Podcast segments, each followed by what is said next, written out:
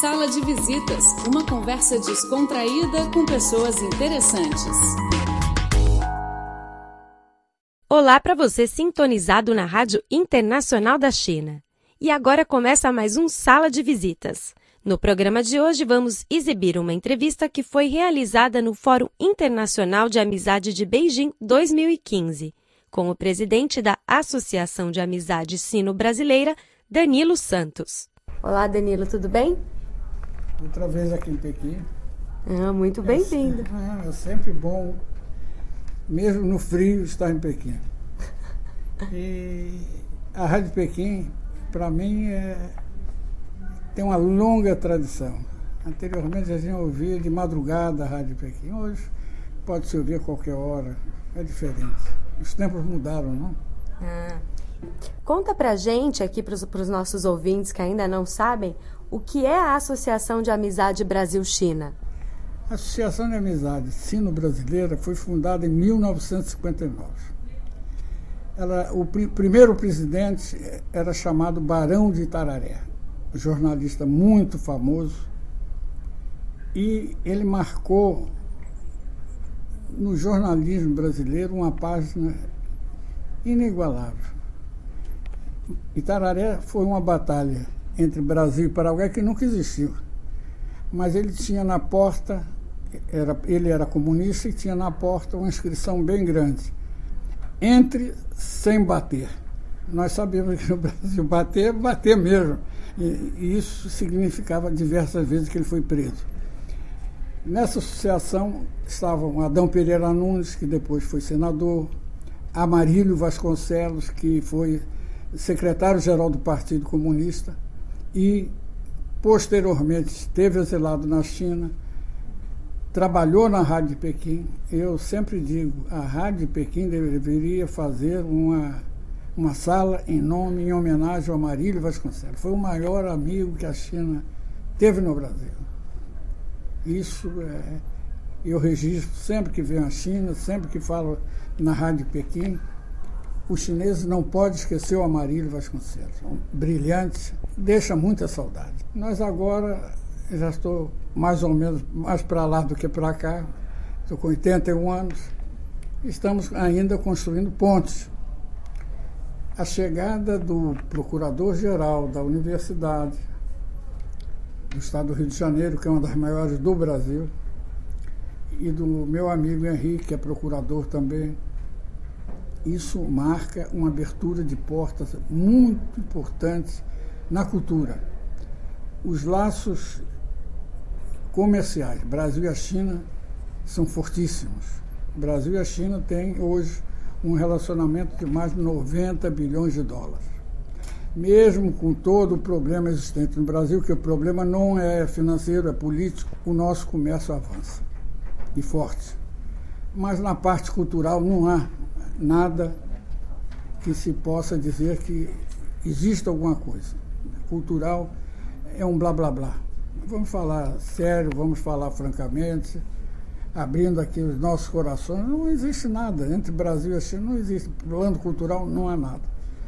E essa vinda do procurador-geral aqui significa um marco histórico para desenvolver as nossas relações. E políticas é uma coisa, são muito frágeis. O Brasil não aceita os cinco princípios que foram declarados pela Conferência de Bandung, na, pelo inesquecível Schoenlai. O Brasil já adota outro esquema político diferente, mas vamos esquecer isso, vamos passar na parte cultural. É muito importante esse abre portas na parte cultural. Eu até ia fazer essa pergunta aqui é, em relação à barreira cultural, que é um dos maiores obstáculos.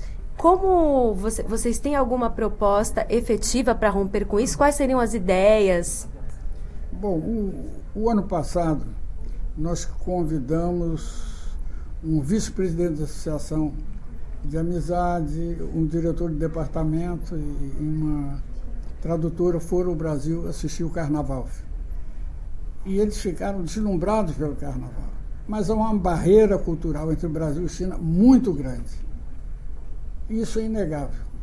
o Brasil não conhece a China e a China também não conhece o Brasil. Anteriormente, eu, eu acredito que era mais difícil, mas os chineses tinham mais presença. Qual e como as universidades agora que estão né, surgindo convênios, parcerias, como as universidades podem atuar nesse sentido? Bom, a primeira universidade que quis fazer um relacionamento com uma parte de Confúcio foi a faixa do L. Alonso.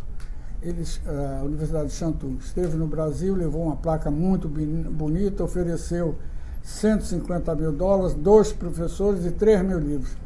Lamentavelmente, o L. Alonso faleceu. Não foi adiante. Agora, uma parte, da, me parece que da província de Yunnan, com uma universidade católica, que é, é uma universidade, como diz o nome, é católica. Eles não têm interesse nenhum em desenvolver isso. Mas como agora é moda no Brasil falar, um, não de Confúcio, mas como é importante o idioma chinês, eles estão levando mais ou menos, mas muito fraquinho, muito fraquinho. Por isso que eu acredito que qualquer coisa que seja celebrada, qualquer convênio com a Universidade do Estado do Rio de Janeiro, ou outra qualquer oficial, vai dar um grande impulso no relacionamento cultural Brasil-China, muito importante. Conta aqui como que está sendo participar desse Fórum Internacional de Amizade e qual a importância disso para o Brasil. Qualquer relacionamento cultural hoje é muito importante. As relações sino-brasileiras não são tão grandiosas como deveriam ser.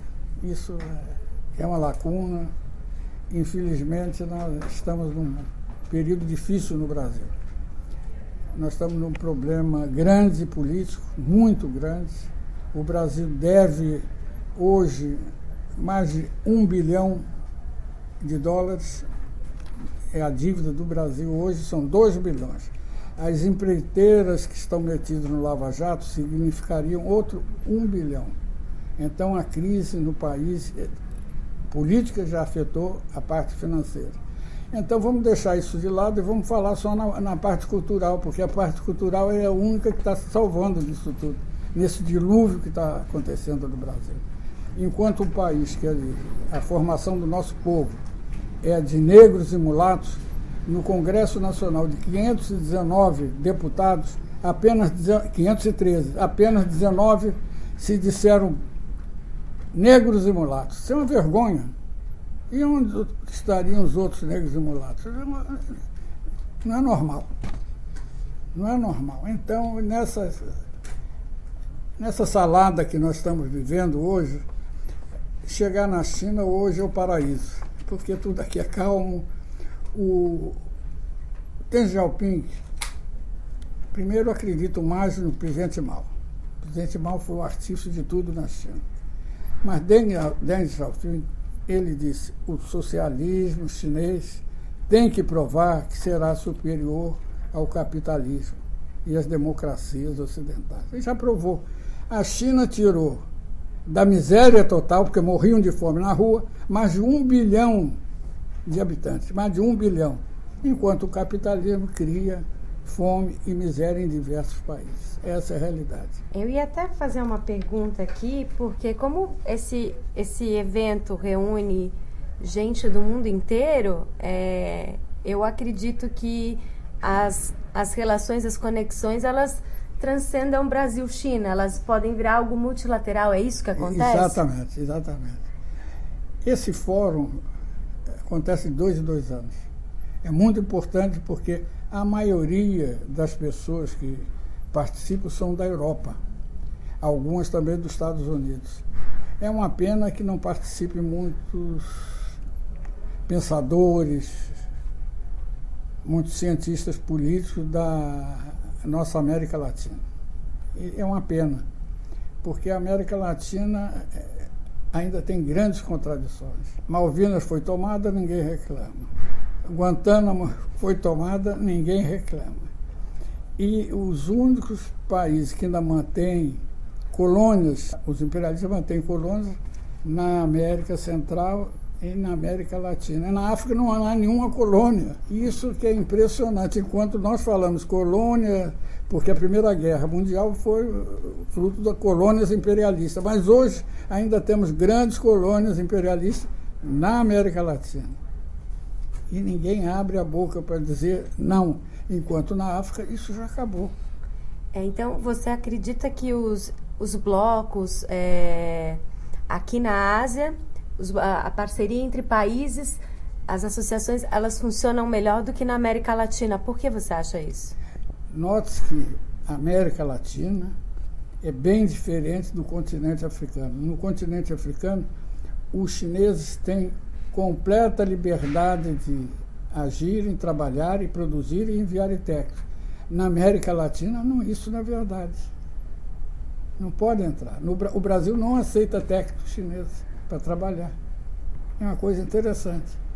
Aqui no sul da China, é, um embaixador chinês, há uns 10 anos atrás, ele me disse: Nós demos visto para 2 mil operários brasileiros do Vale dos Sinos trabalharam fazendo sapato no sul da China. Hoje o sapato chinês, eu estou até com um aqui, muito bom. bom e barato.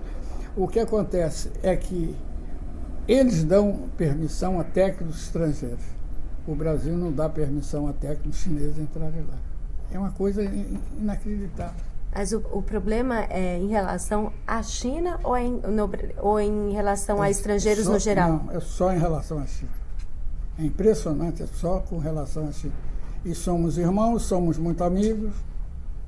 Eu não entendo, são certas coisas que ninguém pode responder o porquê. Por quê?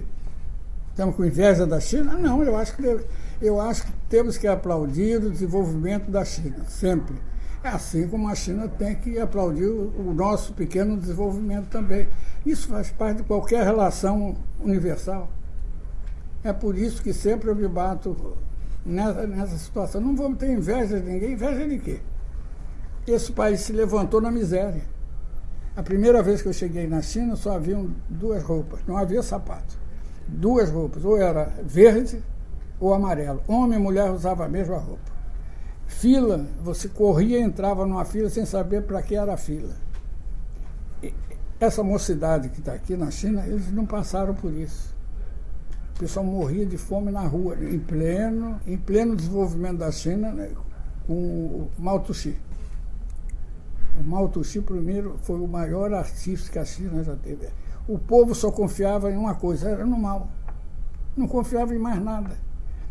E essa nação, hoje, não pediu um centavo ao FMI, não pediu um centavo a ninguém.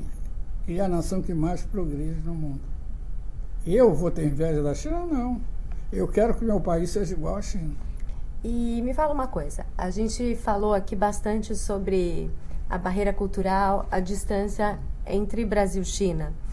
Como que você se aproximou da China? A gente volta lá no passado. É uma velha história. Eu fui advogado da, dos chineses do CCPIT, Conselho para o Fomento do Comércio Internacional da China, em 1963, antes do regime militar. E passei a conhecer os chineses antes do golpe, porque o golpe foi em 64. E, evidentemente, a minha formação nunca foi de esquerda. Eu era uma pessoa liberal, mas passei a admirar os chineses porque é um povo que não mente, que trabalha e são muito sinceros.